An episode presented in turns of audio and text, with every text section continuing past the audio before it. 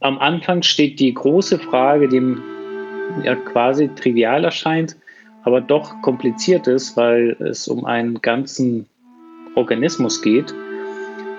Wie sieht ein Wirkstoff aus? Hallo und herzlich willkommen auf der gelben Couch aus dem Werkraum 56 in Marburg. Mein Name ist Steffen Schmidt und ich berichte in unregelmäßigen Abständen über aktuelle Themen aus Mittelhessen. Herzlich willkommen bei Die gelbe Couch, der Podcast aus dem Herzen Hessens. Mit Sergei Klinker habe ich über sein Startup Crystals First gesprochen, über neue Technologien in der Wirkstoffentwicklung und wie sich die Corona-Krise auf das Startup-Ökosystem in Europa auswirkt. Viel Spaß! Ja, hey Sergej, schön, dass du dir äh, ein paar Minuten Zeit genommen hast. Ähm, für die, die dich noch nicht kennen, erzähl vielleicht mal kurz vorab, wer bist du und was machst du so? Äh, ja, Steffen, danke für die, für die Einladung, die Möglichkeit hier mit dir zu sprechen. Und äh, zwar bin ich auch im Homeoffice-Modus sozusagen. Äh, ich habe mit ähm, Stefan ein, ein, eine Company gegründet. Crystals First ist, ähm, ist in Marburg. Und äh, wir adressieren für die Wirkstoffentwicklung die ganz frühe Phase, wo es darum geht, echte Ideen zu generieren, wie ein Wirkstoff aussehen kann. Und haben bislang sehr gut gefahren. Und ähm, wir gehen sicherlich später darauf ein, auf die aktuelle Situation, die Covid-Situation das hat uns wieder gezeigt, wie wichtig Technologien sind, die schnell auf Bedürfnisse reagieren können. Auf der einen Seite, auf der anderen Seite macht es nochmal die Stärken des Startups deutlich, in unsicheren Zeiten schnell reagieren zu können. Mhm. Äh, Nochmal kurz vorab, ihr seid in der, ich sag mal, Pharmabranche einzuordnen? Mhm. Oder wie ist da dein wissenschaftlicher Background, damit das die Menschen auch nochmal verstehen? Und wie kam es überhaupt und wann kam es zur Gründung? Klar, gerne. Also ich habe in Marburg Pharmazie studiert, bin selbst leidenschaftlicher Apotheker, mag den Kontakt mit den Menschen. Also ich kenne sowohl die frühe Forschung als auch die späte sozusagen die Vermarktung, die Beratung über die Medikamente und dazwischen ist eine ganz komplizierte und eigentlich spannende Reise. Unser Team besteht aus Biologen und Chemikern auch und wir haben natürlich auch Berater im Advisory Board, die uns ähm, als Unternehmen auch unterstützen, denn die Wissenschaft entwickelt sich und der Markt ist auch, obwohl er kompliziert ist, auch relativ dynamisch. Mhm, ich habe dich so über das Startup-Ökosystem kennengelernt. Äh, ihr habt eine typische Startup-Reise hinter euch, oder? Das ist richtig. Ähm, obwohl wir im, man muss unterscheiden zwischen Life Science, Biotech-lastigen äh, Startups und Tech-lastigen, also Tech-driven und vielleicht Life Science-driven. Äh, Denn im Life Science braucht man zu Beginn ein relativ hohes Investment, um überhaupt starten zu können. Bei Tech-Startups kann man mit einem, ja, so, so gesagt, mit einem Laptop schon loslegen und äh, programmieren und auf der Cloud Dinge berechnen und so weiter. Wir sind als Life Science Biotech Startup, ja, es ist ja schon ja, fast fünf Jahre her, dass wir in Marburg begonnen haben. Wir haben Nexist äh, Gründerstipendium bekommen und ich, äh, ich schätze das sehr, dass dieses Programm in, in Deutschland gibt. Es gibt äh, dem Team die notwendige Zeit und die Ressourcen, äh, die Technologie und die Idee zu entwickeln, auch am Markt zu validieren. Und nach dem Abschluss dieser Förderung äh, konnten wir private Investoren ähm, dafür begeistern für die Idee, aber auch die Uni Marburg, die uns da stark unterstützt hat, um ja, die, die Company zu starten. Und seit, jetzt rechne ich mal, ja, Beginn 2018 sind wir mal offiziell auf dem Markt und haben ganz schöne, ganz schöne Traction. Sehr schön. Du hast vorhin von äh, äh, der Wirkstoffentwicklung gesprochen für die Menschen, die sich damit jetzt nicht näher auskennen. Da geht es um Medikamentenentwicklung. Wie habe ich äh, das, was ihr macht, genau zu verstehen? Also was in der, sagen wir, nehmen wir mal die Tablette. Ja, wenn man die Tablette in die Hand nimmt, ist das meiste davon der sogenannte Füllstoff, was die Tablette ausmacht. Der Wirkstoff ist in diesem, in der Tablette ähm, nicht gelöst, aber irgendwie integriert. Und das ist der eigentliche Wirkstoff. Das sind Moleküle, die im Körper eine Funktion entfalten. Und äh, sagen wir mal, man möchte ein, ein neues Medikament gegen eine, Kranke, eine Krankheit entwickeln. Und am Anfang steht die große Frage, die ja quasi trivial erscheint, aber doch kompliziert ist, weil es um einen ganzen Organismus geht. Wie sieht ein Wirkstoff aus? Es ist ja auch ein Molekül. Man könnte sagen, das ist wie ein Produkt, aber so klein, dass es quasi ein Molekül ist. Und ähm, wie das von der Form, von den Eigenschaften aussehen muss, damit, damit es diese therapeutische Wirkung entfalten kann, das ist äh, eine sehr schwierige Reise, was Christus First da macht, anstatt äh, klassischerweise testet man Millionen von Molekülen, geht heutzutage eher ins Virtuelle, wobei die Modelle da äh, nicht, nicht so zuverlässig sind. Also anstatt Millionen von großen Molekülen zu testen, testen wir äh, mit entsprechenden Daten in echten Experimenten. Wir testen nur hunderte davon, aber viel, viel Kleines. Ich könnte sagen, wie kleine Lego-Bausteine, die wir ja, testen und in diese krankheitsmachende Proteine reinbringen mit einer speziellen Methode. Und mit den Ergebnissen kann man diese kleinen Bausteine mit den Daten, die wir erheben, relativ gerichtet so ein Molekül designen. Also nicht mehr probieren, äh, ausprobieren, ausprobieren, ausprobieren, sondern man hat die Daten, die kleinen Bausteine und dann wird das Molekül designt. Das ist immer noch eine Herausforderung, aber es ist eine zielgerichtete, ähm, also eher eine gerichtete Aktivität. Welchen Mehrwert hat die Technologie denn für die Wirkstoffentwicklung oder die Medikamentenentwicklung? Ja, das ist eine gute Frage. Und der Name Crystals First spricht fast schon wie, klingt wie ein Motto. Die Arbeit mit diesen, mit den sogenannten Proteinkristallen fällt in jedem Pharmaprojekt an. Wir sagen aber, aufgrund unserer Technologie sollte man das im ersten Schritt machen, also first, im ersten Schritt mit Proteinkristallen arbeiten, denn da sieht man, das ist zwar schwierig vorzustellen, aber da sieht man, wie Moleküle miteinander wechselwirken. Und wenn man das von Anfang an hat und unsere Technologie ermöglicht den Zugang zu diesen Daten viel zuverlässiger, dann ist von Anfang an die Aktivität, also die, das Design des Medikaments äh, zielgerichteter. Also ich mache statt zehn Experimente vielleicht zwei Experimente und dann weiß ich, in welche Richtung es geht. Ganz grob.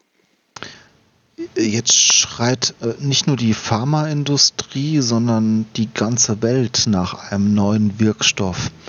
Inwiefern könnt ihr oder kann eure Technologie da helfen? Wie hat sich, haben sich die letzten Wochen für euch entwickelt? Es hat sich es, es kristallisiert sich ähm, heraus, dass etablierte Methoden ni nicht schnell genug auf solche Reaktionen, auf solche Situationen reagieren können.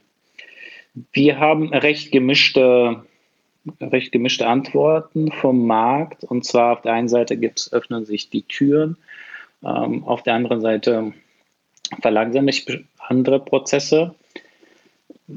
Ich kann im Moment nicht viel verraten, was äh, so in der Pipeline ist, ähm, aber ähm, es gibt sehr spannende Ansätze und da hat, muss ich ganz offen ehrlich sagen, hat die Gesellschaft es verschlafen, ähm, mit kleinen Schritten zumindest in, in, die Richtung zu gehen, dass man etwas in der Hand hat ähm, gegen, gegen Viren. Denn diese Situation, die wir jetzt erleben, die gibt es immer wieder. Es ist ja nichts, nichts Neues, dass ein Virus irgendwie ausbricht und sich verbreitet. Jetzt ist es halt in einem Ausmaß, das ähm, nicht unvorhersehbar war, aber man hat das unterschätzt, welche Reaktion äh, die Gesellschaft auf so eine Situation ähm, hat ne? und welche Auswirkungen das hat. Also das Ausmaß hat man nicht antizipiert, aber dass es immer wieder Ausbrüche gab, gab es in der Geschichte. Also alle zehn Jahre kommt da irgendein Virus und äh, ja, in den meisten Fällen hat man es im Griff. Jetzt gibt es immer mehr Projekte, die sich auf etwas, auf, auf, auf das Coronavirus äh, werfen. Ähm, problematisch sind die klinischen Studien, weil die, die dauern ziemlich lange. Also es ist fest, äh, fest geregelt. Äh, wo Pharmafirmen jetzt reagieren, die, die haben etablierte Wirkstoffe, die sie auf Corona-Viren anwenden. Da hat Gilead ganz gute Erfolge. Hoffentlich kommen die schnell auf den Markt. Aber das macht einfach die die äh, Notwendigkeit äh, klar, wir als Gesellschaft oder globale oder ja, als Nation Deutschland müssen in, etwas im Petto haben, um auf solche, auf solche Situationen reagieren zu können. Hm. Bleiben wir noch mal kurz bei Crystals First und deiner Verschwiegenheit. Wir im Werkraum 56 produzieren Videos, Fotos, Podcasts und Texte für Unternehmen, Institutionen und Persönlichkeiten. Wenn auch du deine Geschichte mit digitalen Medien erzählen willst, helfen wir dir gerne. Ruf doch einfach bei uns an. Kannst du da ein bisschen mehr verraten? Seid ihr gerade irgendwo äh, involviert in, in, in eine Wirkstoffentwicklung, die mit der aktuellen Situation zu tun hat? Ja, es gibt mehrere Projekte, die wir intern mit Kooperationspartnern natürlich angegangen, ähm, also angefangen haben. Aber im Moment kann ich nicht viel dazu sagen, weil da bestimmte äh, Regelungen es äh, nicht erlauben, bevor bestimmte Meilensteine erreicht werden. Hm. Kannst du vielleicht kurz was dazu sagen zu der, der auch spannenden Frage, wie lange es denn noch dauert, bis ein Wirkstoff in Sicht ist? Oder äh, ja, wie lang, wie schnell könnte es gehen, wenn die Technologien andere wären?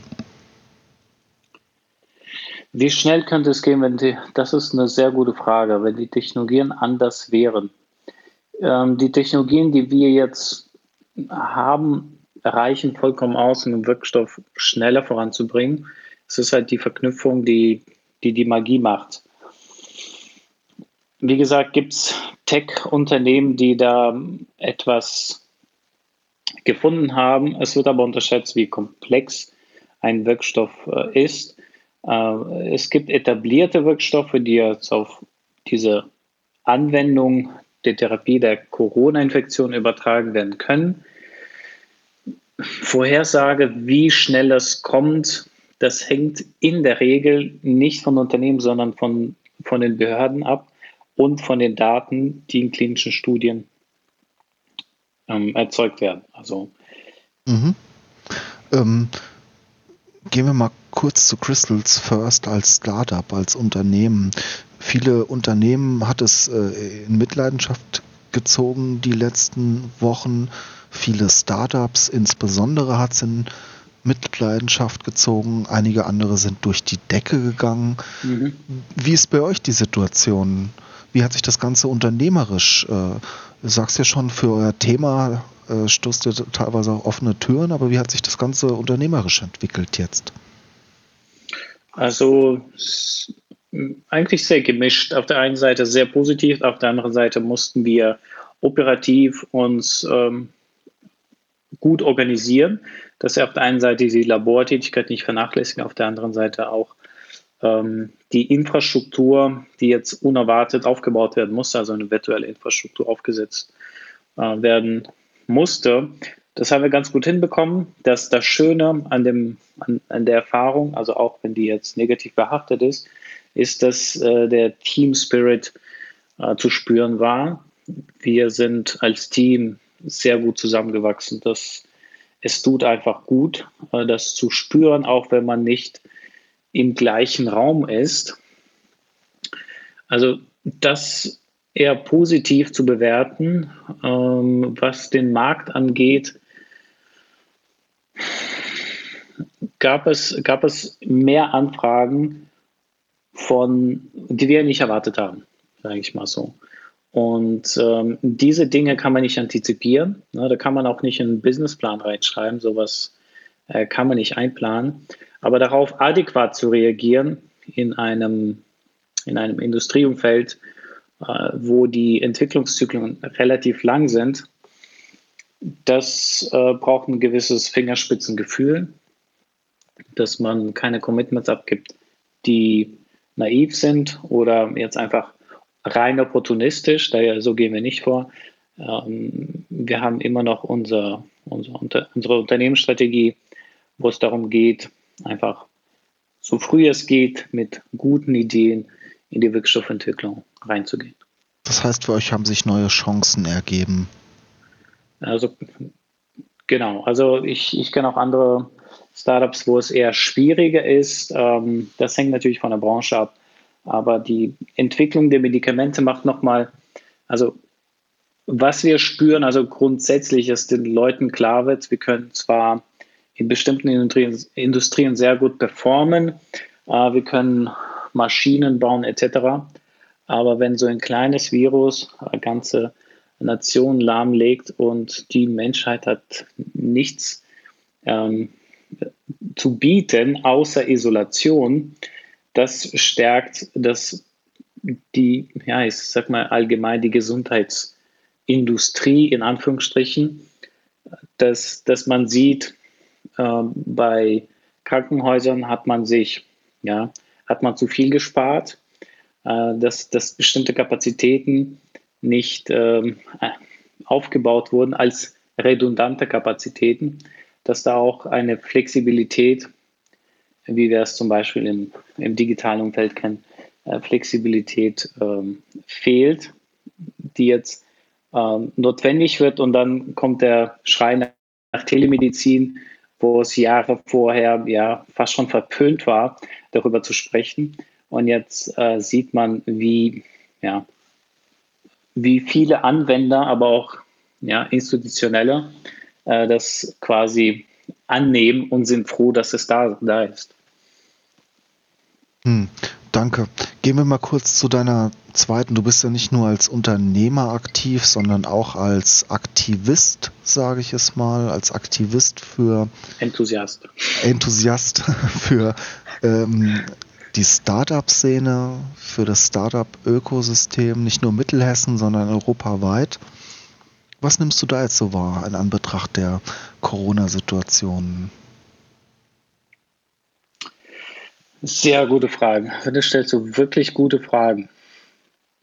Was ich wahrnehme, ist, dass Hoffnung, ähm, dass, dass Hoffnung zu spüren ist, dass diese Dynamik und die Offenheit, die Startup-Ökosysteme haben, in dem Moment, wo man mit, mit derartigen Situationen zu tun hat, merkt man, welches Startup-Ökosystem ähm, zusammenhält. Und ähm, man kann dann äh, unterscheiden, was die Qualität angeht. Also das ist, merkt man deutlich. Die gut entwickelt sind, die behalten diesen Spirit, die sagen, da öffnet sich ein Fenster und dann werden Produkte für, für diese Anwendung äh, umpositioniert. Das funktioniert gut. Bei anderen verfällt man in bürokratische Regelungen, und das zeigt, dass da das Ökosystem noch nicht so reif ist, dass es resilient ist. Ein, ein gutes Ökosystem überlebt auch solche wirtschaftlichen Krisen. Aber grundsätzlich ist, spüre ich, wenn du es so fragst, Aufbruchstimmung. Ja.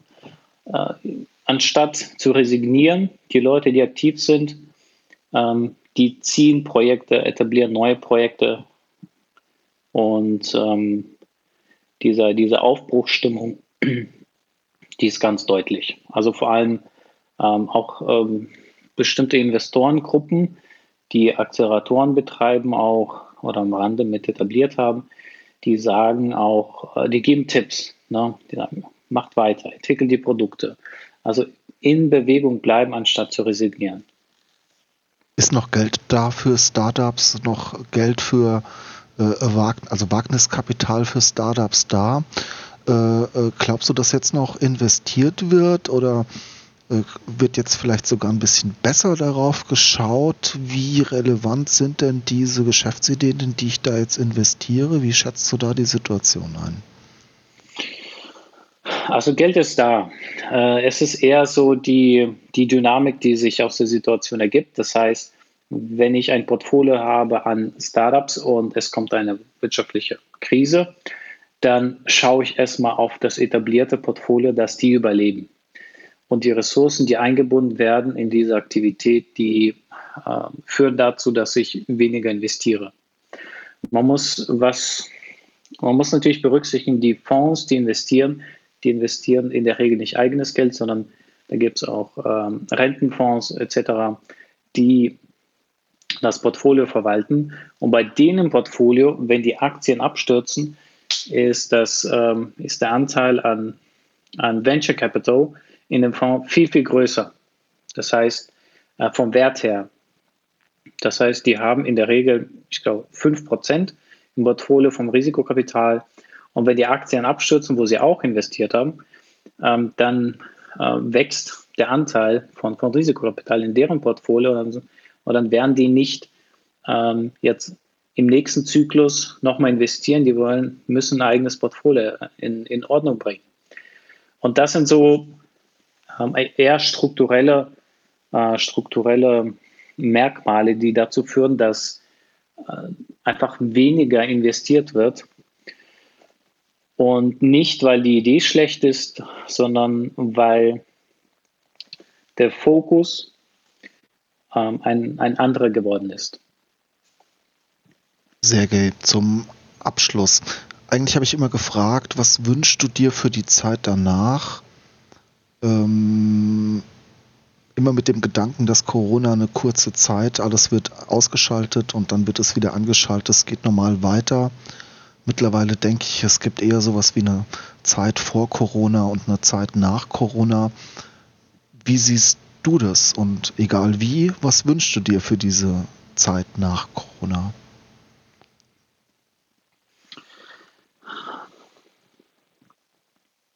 Also keine, keine einfache Frage. Was, was ich mir wünschen würde, ist, dass die Sensibilität für Infektionserkrankungen dazu führt, dass vielleicht nicht nur der Staat und nicht die Unternehmen, sondern dass grundsätzlich eine, eine, eine das Bewusstsein entsteht, äh, denn Bakterien, also ja, Infektionen mit Bakterien sind auch eine tickende Zeitbombe, dass da multiresistente Keime entstehen, dass durch, durch, durch die Krise bewusst wird, wir brauchen mehr Forschung, um ähm, Mittel zu entwickeln ähm, gegen Infektionen die müssen nicht sofort vermarktet werden, das ist eher ein regulatorischer Aspekt, sondern dass man auch Reservemittel entwickelt, um für solche Situationen oder für andere Situationen, die wir nicht vorhersagen können, wann sie äh, in Erscheinung treten,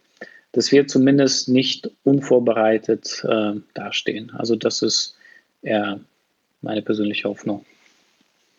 Danke, Sergej. Ich wünsche äh, dir und deinem Team weiter viel Erfolg und freue mich, wenn wir uns bald mal wieder hier zu einem Startup-Event im Werkraum treffen. Super, Steffen. Danke für die Einladung und ich wünsche allen ein sicheres Überstehen der Krise und äh, viel Erfolg nach der Krise. Super, danke. Ciao. Danke, ciao. Wenn ihr mehr Geschichten für uns habt, wenn ihr Gesprächspartner für uns habt, schreibt uns doch einfach eine Nachricht auf info.wr56.de oder nutzt das Kontaktformular auf unserer Webseite. Abonniert diesen Podcast auf iTunes, verschickt ihn an eure Freunde und Verwandte, an jeden, der gerade Zeit hat, Podcasts zu hören. Wir freuen uns auf eure Geschichten und wir freuen uns, wenn ihr auch das nächste Mal wieder dabei seid. Bleibt gesund, viele Grüße aus dem Werkraum 56. Bis zum nächsten Mal. Ciao.